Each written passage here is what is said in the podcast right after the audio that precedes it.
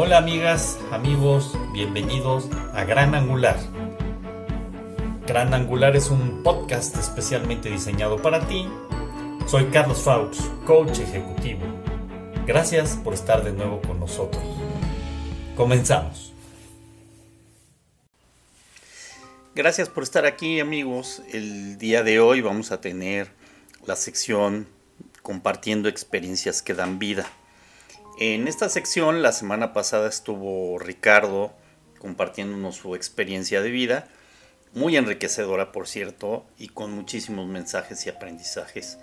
El día de hoy va a ser una experiencia basada en un trabajo dentro de una organización que se llama el ARCA.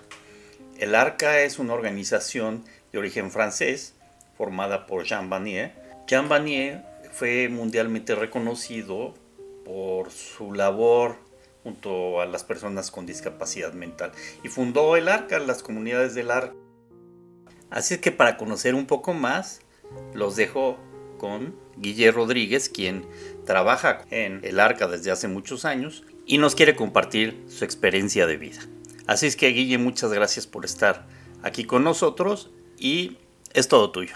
Adelante. Hola, me llamo Guillermina Rodríguez y mi historia en el arca nace a partir de misiones de Guerrero. Y fui invitada por una amiga muy querida que se llama Rebeca Jane. Llegué al grupo y me encantó el ambiente, la gente, la diversión y sobre todo el trabajo social que hacían en la Sierra de Guerrero.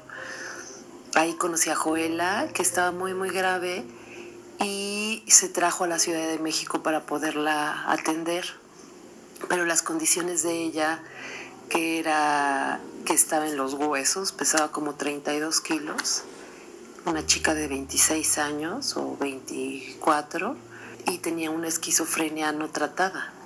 Entonces, bueno, las condiciones de Joela no permitían que se quedara en casa de ninguno de nosotros, así que se quedó en un lugar que se llama el Arca. Los chicos del Arca tienen eh, discapacidad intelectual y tienen una situación de abandono. Entonces, bueno, los acogen en esta casa y comparten la vida con las personas sin discapacidad. Ahí lo importante en el arca, sobre todo, es la relación de amistad que puedes lograr entre una persona con discapacidad y otra sin discapacidad. Y ambos aprendemos. Las personas sin discapacidad aprendemos las cosas sencillas de la vida, como ellos aplauden, agradecen, festejan cada cosa que les das, tu compañía, tu sonrisa, tu amistad, tu presencia, un refresco compartido, una caminata juntos, que estés presente, sobre todo les gusta que estés ahí y cuando tú llegas a la casa te hacen sentir feliz y te, te reciben con la mayor de las alegrías y el agradecimiento solamente por ser sus amigos.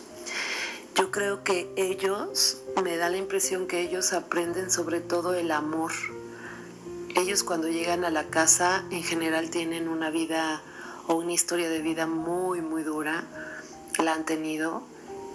Y cuando llegan ahí empiezan a encontrar la paz, la estabilidad, eh, el amor incondicional, ¿no? Que siempre los vamos a querer, los vamos a tener ahí, que no van a volver a sufrir una situación de abandono, ni de golpes, ni agresiones. Entonces ellos llegan de alguna manera, cada quien con sus características, pero pueden llegar de como muy agresivos, muy dolidos. Pero con el paso de los años se van transformando y se van transformando de una manera impresionante porque después son todo amor, es impresionante, pero son todo amor, ¿no? Entonces creo en lo que estamos convencidos en el arca, que las relaciones entre las personas transforman a las personas para bien. Les platico del arca, es esta institución es a nivel internacional y es muy padre formar parte de esta comunidad porque es una comunidad diversa, amplia, eh, que acoge a cualquier persona, no importa su religión, su idioma, su nivel social, económico, el nivel de estudios que tengan. Hay arcas por todo el mundo pero lo que nos une a todas las arcas son la relación que estableces entre las personas. Se hacen encuentros internacionales, conoces a gente de otros países, hay intercambio de asistentes o voluntarios, así les llamamos a los voluntarios que viven en las casas. Y bueno, estoy tan feliz de formar parte de una comunidad que nos recibe a todos y te sientes como parte de una gran familia, no solo aquí en México, que hay un arca en Querétaro y, se está tratando de formar un arca en Ciudad Juárez, hay en Francia, en Polonia, en Bélgica, en Kenia, en la India, en Canadá. Y cuando vas ahí te sientes como uno más. En cualquiera de las comunidades a las que vayas es formar parte de una gran familia nacional e internacional. Bueno, pues les puedo decir que vivir en el arca te hace muy abierto, muy tolerante o más que tolerante. Te permite ir reconociendo a cada quien desde su realidad, ir reconociendo la importancia de cada una de las personas que habitamos ahí, ir reconociendo sus fragilidades o sus dones, ir sabiendo que cada uno tenemos mucho que ofrecer y que la diversidad que nos acompaña a cada persona no importa. Esa diversidad nos enriquece. A mí me hace sentirme muy, muy orgullosa de, de ser del arca. Si yo no hubiera estado en misiones, hubiera sido muy difícil encontrar esta comunidad de la que formo parte hace 25 años. Estoy muy feliz de ser del arca, de, compartir con, con estos chicos tan maravillosos, tan lastimados en la vida, pero que se han transformado a través de las relaciones. Solamente con las relaciones, con la amistad, con la cercanía, la gente nos transformamos. Y no solo las personas con discapacidad, las personas sin discapacidad también nos transformamos. Y estoy muy contenta de formar parte de ellos. Les mando unos muchos saludos y gracias a todos. Gracias a ti, Guille. La verdad es que la experiencia que tú tienes en el arca y nos haces favor de compartirla es muy rica para quienes convivimos diariamente con personas con discapacidad. Entendemos bastante de lo que nos estás hablando. Creo siempre aprendemos cosas nuevas de ellos.